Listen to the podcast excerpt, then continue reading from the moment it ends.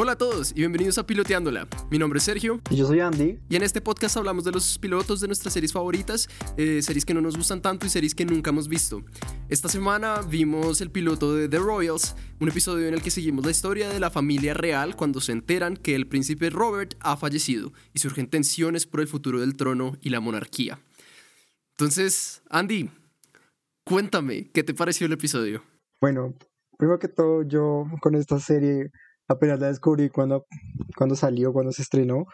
Me encantó porque obviamente me la vi estando en mi adolescencia, bueno, un poco tardía, pero mi adolescencia al fin y al cabo.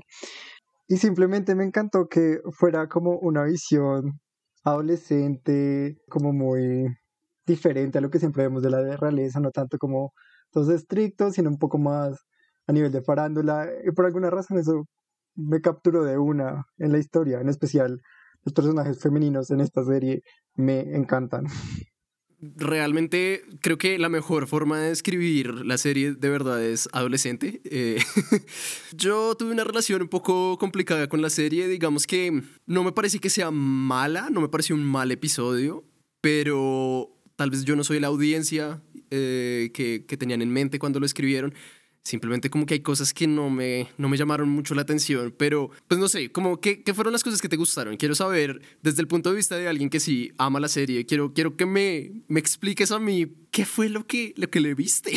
Bueno, primero que todo, quiero saber tú por qué no te gustó. O sea, es que digamos, lo que primero que vemos, que si recuerdo bien, es a Elena, la mamá, la reina de Inglaterra, que ella es la que más hace en ese caso, ¿sí? Ella es la que se la pasa como guardando la imagen de la familia, la que busca que todos estén bien, pero tal vez no guardando, porque tiene otro personaje que como que siempre la carcome y la persigue, que es su hija Eleanor, que es drogadicta, es un desastre, dejó la universidad, todo, y como que esos dos personajes chocando a cada rato, pero son muy fuertes son lo primero que me atrajo de la serie, porque es como ese drama adolescente, pero llevado al nivel de podemos hacer lo que se nos dé la gana porque somos la familia real, creo que era algo como que me atraía bastante. Ok, interesante. Eh, es, es curioso porque realmente vemos muy poco de ellas dos, ¿no? O sea, como interactuando juntas las vemos muy poco. Usualmente es pues esos personajes con otros personajes. Pues sí, no sé, la verdad debo admitir que el personaje de la reina no me gustó mucho, me pareció un poco... No sé, y este es un, problema que tengo como con todos los personajes de, la serie. Me parece que son parodias de lo que alguien que nunca ha oído acerca de la, de la familia real se imagina que es la realeza. O sea, como que parecen realmente más celebridades de Estados Unidos que personas de la realeza. Entonces, como que siento algunas cosas como esa típica relación de la mamá y la hija. Eh, desjuiciada, como que, ah, no sé, me, la sentía un poco muy tibia. creo que eso fue mi problema con toda la serie. La serie no es mala, la serie es muy tibia. Las cosas buenas que tiene son poquitas y son realmente pues no son como que uno diga como wash, es que fue increíble. Y las cosas malas que tiene no son re malas, simplemente son como... Ah.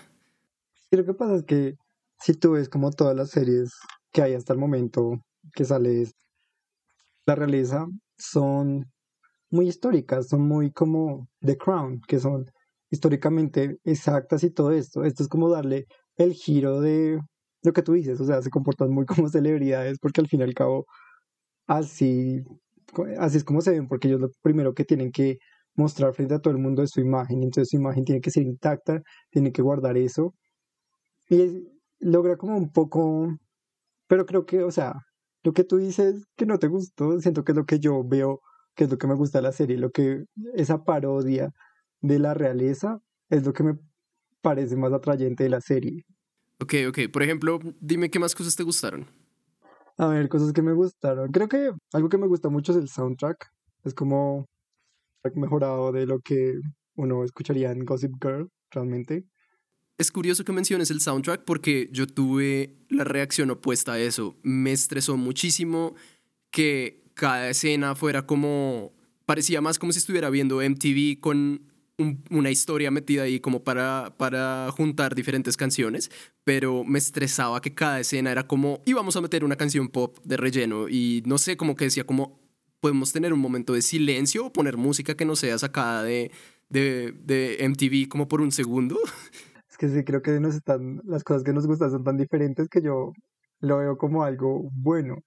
Pero porque estoy viendo muy la serie como, como la, la misma parodia no vamos a tomarnos en serio a la familia real, porque todo el mundo se los toma en serio. Nosotros vamos a mostrar que estos también viven de exceso, viven de, en serio, muchas drogas. Hay demasiadas drogas en este capítulo. Y lo más chévere que es que no es solo que los personajes son como, son como muy de telenovela de, cierta manera, porque si tú te das cuenta, cada uno tiene su plan secreto, está el tío que es el villano, las dos hijas de él que son unas estúpidas, o sea, son como estos personajes que son cliché dentro de todo, pero parte de la realeza. Estoy totalmente de acuerdo. Es, la historia es muy, es muy telenovela, los personajes son muy telenovela. En realidad, lo del el tío que se quiere el trono es, pues creo que lo hemos visto mil veces en Hamlet, El Rey León, en todo. Eh, es un poquito cliché. Eh, como que cuando lo vi dije como, ah, bueno, está bien. Obviamente tenían que meterlo ahí. Eh, pero, no sé, siento que incluso hay cosas que uno ve de una telenovela que uno dice como, ok, esto fue, esto fue chévere, o sea, como incluso en la forma jocosa de las telenovelas, que es como que uno no se lo toma en serio porque uno dice como, pues es la versión exagerada, dramática. Siento que esta serie no estaba queriendo ser una telenovela, fue telenovela por accidente y como que eso se siente un poquito mal, se siente como, ah, como estaban intentando hacer algo bueno y no les no llegaron. Es como que esa es la sensación que yo tuve. Pero dime esto, ¿cuántas series de la realeza te has visto que el plot twist de esta haya sido que el rey quiere desmantelar toda la monarquía? Eso me pareció genial, eso me pareció muy interesante. Realmente de las, de las cosas que más me gustaron del episodio fue como ese momento. Siento que no tiene nada que ver con todo lo que pasó antes de, la serie, o sea, como antes del episodio. Me habría encantado ver una historia en la que esa decisión tiene mucha más, que tiene mucho más sentido. No sentí que, que en esta situación estuviera justificado como en absoluto. Que es lo mismo que veíamos con, los, con el capítulo pasado, cuando vimos Buffy, y es, no te votan toda la historia, no te votan algo, sino lo que quieren es que conozcas a los personajes que te metas en la vida de, ok, creo que comienzo a entender cuál es la dinámica que tiene esta familia entre ellos. ¿Sí? Porque pues yo me vi las dos primeras temporadas y ellos realmente después sí se centran mucho en esto la monarquía y esto después tiene unos plot twists que tú dices como, ok, no veía venir eso. Claro, como al ser adolescente y al ser como de las series que tú podrías comparar con Gossip Girl Pretty Little Liars y todo eso, obviamente va a haber capítulos que tú dices como esto es muy relleno. Totalmente, esto es solamente gente divirtiéndose, bla, bla, bla. Pero cuando se ponen a meterle como ese lado denso a la, a la trama, tú quedas encantado y pues no sé si encantado, pero al menos tú dices como rayos tengo que verme el próximo, la próxima temporada. Ok, ok, ok. Digamos que, bueno, eh, eso me, me, gusta un poco, saber que la serie va a algún lado y como que tiene, tiene cosas que más adelante que se desarrollan. Pero la verdad, mi opinión de este episodio fue que deja mucho que desear. Ahí pues habían cosas que de entrada no me gustaron en absoluto. Me pareció que la actriz de mm, la actriz que interpreta a Ophelia. Bueno, sí. Ophelia sí es como de mis personajes. Llegó como un poco innecesario realmente.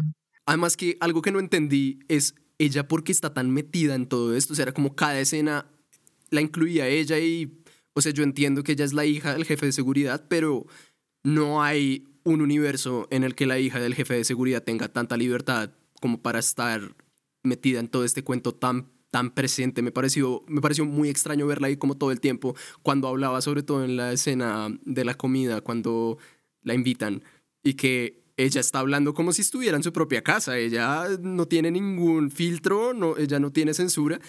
Yo era como, wow, ni siquiera yo hablaría así como en la casa de un amigo, o sea. Pues yo la veo a ella como el personaje, como, ¿cómo decirlo? Es como el personaje approachable que querían meter.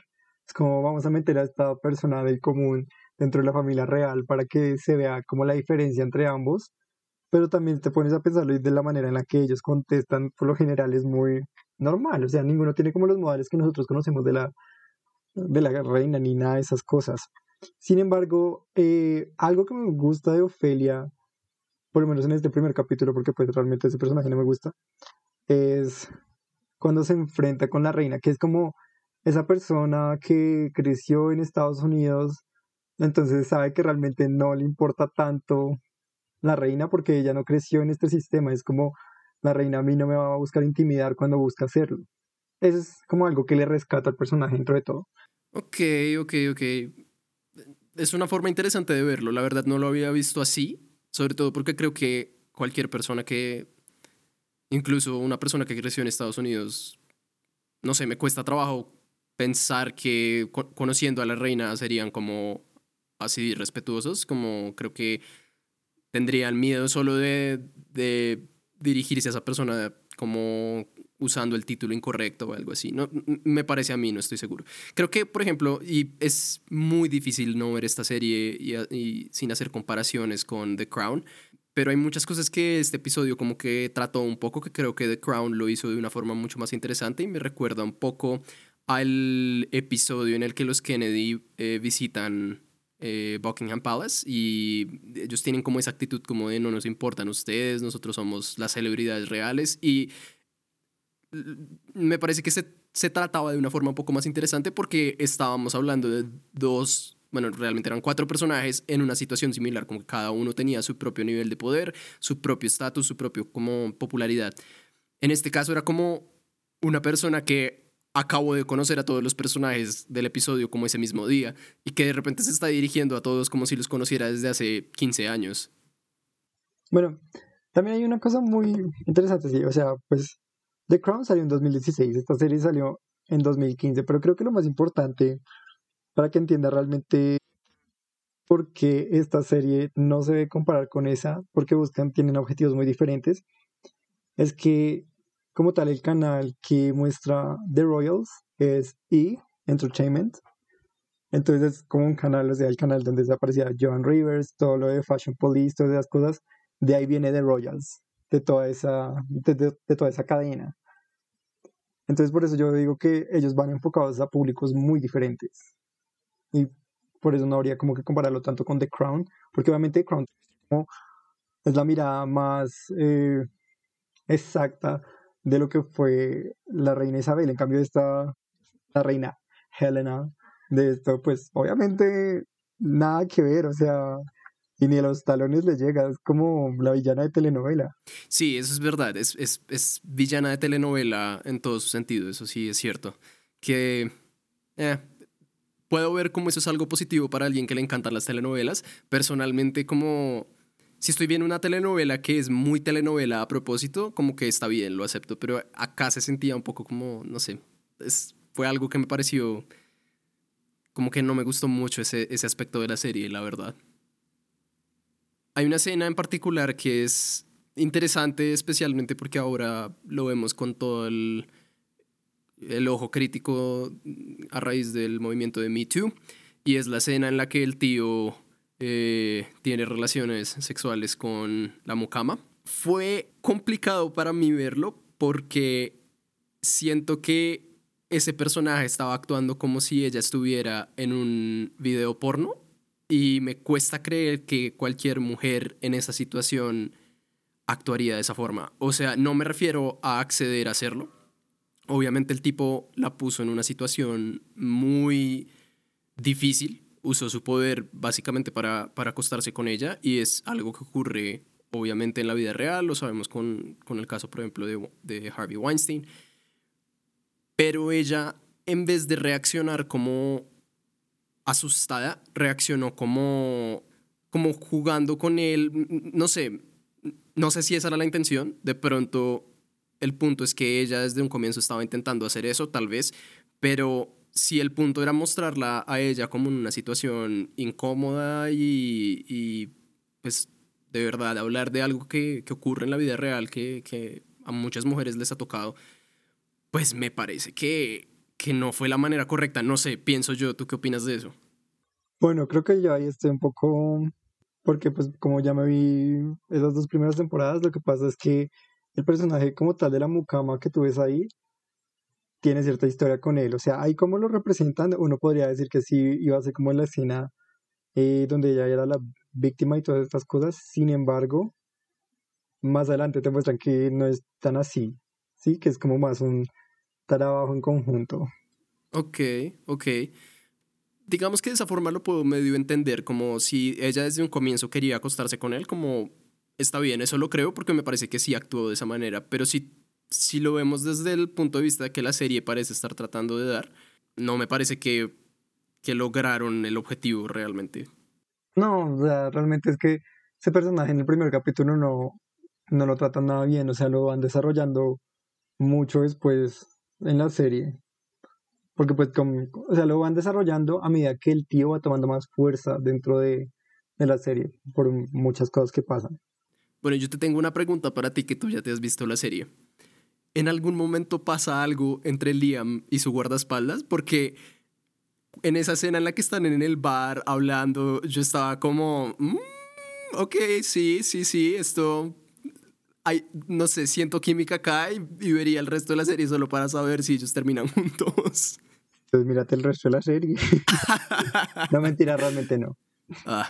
No, la serie es muy, no, Liam es muy, es muy hetero, realmente. Ah, qué triste. Eh, lo, lo, único que me emocionó realmente y me lo quitaron, me lo arrebataron. Uy, yo, yo en cambio odio el personaje de Liam. Es, es un personaje... Uh, es un petardo. ¿Realmente qué personaje de la serie te gusta? ¿Cómo, cómo de verdad te gusta? Me parece que el más complejo en este caso y por... Porque después... Es que tal vez es que es porque es muy autodestructivo. Eleanor. La hija, sí, estoy, estoy de acuerdo. También fue el personaje que más me interesó, como, no, no diría que desde el principio, pero al final de la serie como que yo dije como, aquí hay un personaje interesante.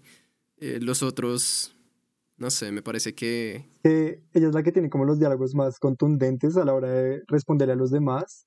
Es la que siempre puede, siempre se puede sentir como un poco más, eh, no sé, como más confiada, aun cuando la caga, como que es como, pues es porque soy un desastre, ¿sí? ¿Sí me entiendes? Mientras que los demás están como muy ocultos dentro de otro, de algo que intentan ser, como la, sí, o sea, como la reina no llorando. Además que la serie acaba en un momento muy crítico para, para su personaje, ¿no? El episodio, perdón, acaba en un momento muy crítico para ella, que es cuando descubrimos que la, le están haciendo chantaje y sí es un, una forma bastante interesante de terminar el episodio. De la historia de esos dos es muy chévere. A mí me parece. Creo que es que todo lo que tenga que ver con Eleanor como alrededor es, es algo que es lo que a uno le hace más seguimiento en la serie. Ok, ok. Sí, la verdad estoy, estoy de acuerdo. El personaje de ella me gustó bastante. Eh, bueno, obviamente sabemos que te gustó mucho la serie eh, y sabemos que a mí no me gustó mucho. Quiero saber qué cosas del episodio no te gustaron y yo decir las cosas que sí me gustaron. La cara de estreñimiento que siempre tiene el rey. O sea. como un personaje que me gustaría que tuviera un poco más de fuerza en ese primer capítulo. Pero es como muy mangoneable. Es como yo voy a tomar esta decisión, pero no, no muestran como una escena donde tú digas que es contundente que va a tomar la decisión, sino pues para mí es muy, es muy fajardo eso, es como muy tibio el rey. No, no, no me gustan sus intervenciones porque la única que me gustó es una que cuando está con Eleanor y aún así es como, eh, hubieras podido decir como algo más especial. Ok, interesante. ¿Te, te, habría gustado un poco más de personalidad en él? Es que siento que es muy, o sea, para ser rey es muy flojo, es como tiene buenas intenciones, simplemente me aburre. Es curioso que digas eso porque en realidad para mí los momentos que más me gustaron de la serie fue los momentos entre el rey y sus hijos, esas escenas pequeñas, bastante calladas en las que tiene conversaciones con los hijos, que, que muestra como ese lado de, no de un rey, sino de un papá. Y se nota realmente que, que los hijos pues, lo admiran, que el punto más fuerte de esa familia es la relación entre ellos y no con la mamá. Me habría gustado ver más momentos así, más momentos pequeños, más callados, sin tanto drama de telenovela. Claro, porque la relación de ellos, si la comparas con la mamá, es completamente diferente, porque la mamá lo que le importa es la imagen de la familia. Sin embargo, mm, si te das cuenta, muchas veces en la serie puedes ver cómo es ella la que tiene que cargar el peso de las decisiones de la familia y el papá, pues, pues el rey, puede estar muy preocupado por todos ellos, sin embargo, tú nunca lo ves haciendo mucho. Y ella siempre es la que tú ves como trabajando con los publicistas. Es más, la primera escena es ella trabajando, diciendo qué tienen que hacer, que tienen que salir en la revista, que tienen que todas estas cosas, como es la reunión. Y al rey tú nunca lo ves haciendo nada. Creo que es algo que por eso que me gusta más la mamá que el papá. Es verdad, aunque es interesante, algo que sí me gustaría saber acerca de, de la reina es ella porque es así, porque cuando lo pensamos, ella no tiene nada que ver realmente con, con la realeza innatamente. Ella, pues el rey es, es el heredero, es el hijo eh, del rey anterior. Entonces, como que es un poco interesante, o por lo menos a mí me causa interés saber cómo fue que, que la reina llegó a tener esta actitud de yo soy la dueña de, de esta nación que siento que, por, por, ejemplo, uno ve The Crown y nunca siente uno eso con, con Philip, ¿no? Uno nunca siente como que él se sienta el rey de, de Inglaterra. En realidad lo tratan muy bien en, en, The Crown porque siempre se nota como que él vive un poco a la sombra de, de Elizabeth. Entonces, mm, sí sería interesante saber como los inicios de, esa, de, de ese personaje, siento yo. De, de las cosas que, que, me, que, más me llamó la atención es, es eso, la verdad. Eso es o sea, muy, muy chévere que hayas traído ese punto porque sí le van a explicar, sí van a explicar esa historia y no quiero dar más datos, pero solamente como una pequeña pista es que la abuela también va a aparecer en esta historia. Luego te muestran eh, la historia de ella y por qué es así y el lado sensible de ella, realmente todo lo que ella sufre por un montón de cosas que también le van a hacer. Y ahí es cuando comienzas a simpatizar un poco más. Mientras tanto, tú solo la vas a ver como la perra fría que, que, que a veces uno dice como es que es tan perra, pero a veces soy como, me encantaría ser ella. bueno, ha llegado la hora de nuestra cita favorita del episodio.